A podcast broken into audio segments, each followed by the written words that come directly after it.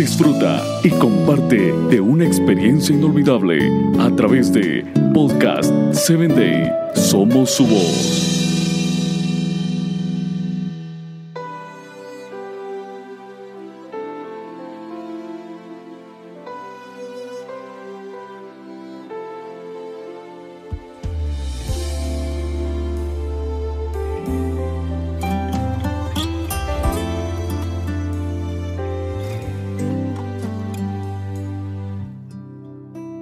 Bienvenido a la palabra que restaura, un espacio creado para ti, para que a través de los relatos bíblicos puedas conocer a Dios y el obre la restauración que tu vida necesita.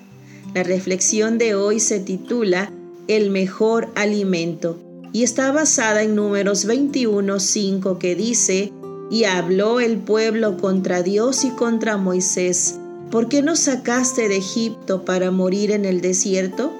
Pues no hay pan ni agua y nuestra alma tiene fastidio de este pan tan liviano.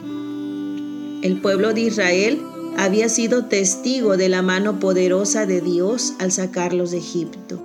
¿Cuántas señales y milagros presenciaron? Y por si fuera poco, habían sido alimentados con maná, el pan enviado del cielo. Sin embargo, su nefasta ingratitud los llevó a quejarse nuevamente y a despreciar el maná que el Señor les había otorgado. Qué palabras tan ofensivas. Nuestro Señor es un Dios sabio. Ante la falta de alimento en el desierto, hizo llover pan del cielo para sustentarlos. Y sin razón válida, la gente expresa que están fastidiados de comer maná. Ninguna industria podría producir un alimento tan completo y saludable como el maná. No era fabricado ni procesado por manos humanas. Era lo mejor, pero no les satisfacía. Querían el alimento al cual estaban acostumbrados. ¿Será que en Egipto habrán tenido suculentos y variados platillos? Me parece que no. Sin embargo, cuando se trata de buscar excusas para volver a la vida pasada, la terquedad es la característica favorita del ser humano. Dios había provisto lo mejor para su pueblo. No había nada que pudieran extrañar. Antes del éxodo no habían tenido comodidad ni abundancia. En cambio ahora, en el desierto, podían disfrutar todos los días de un pan saludable, además de la paz y la protección de Dios que los conducía y suplía sus necesidades.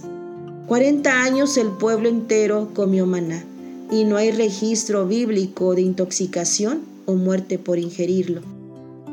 A pesar del fastidio y las murmuraciones, fue el alimento que los mantuvo vivos, nutridos y saludables para las batallas que posteriormente enfrentaron. En nuestro transitar por el desierto en este mundo, Dios provee un alimento espiritual que es su palabra, las sagradas escrituras. En ella encontramos fortaleza, esperanza, instrucción, corrección y prevención. Pero teniendo tanto alimento a nuestra disposición, muchos mueren de hambre. Es triste encontrar a personas en situaciones lamentables que no quieren saber de Dios ni su palabra.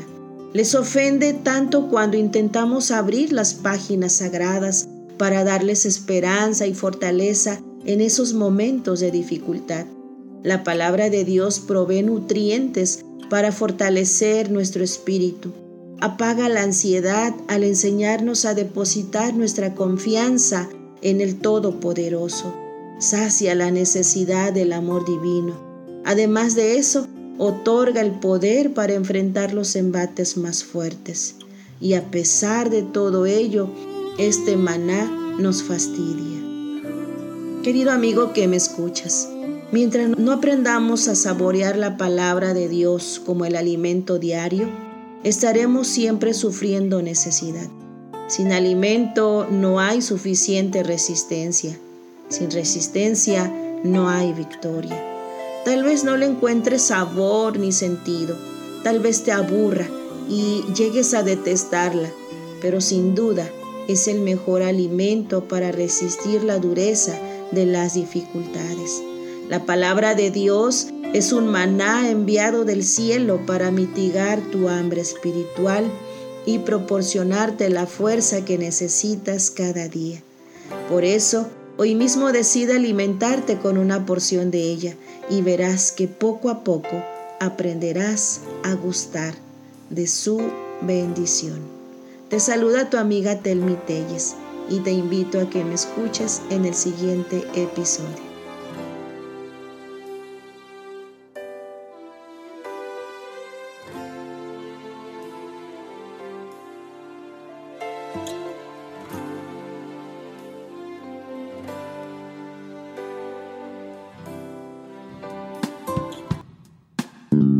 Síguenos en www.podcast7day.com. Hasta el próximo episodio.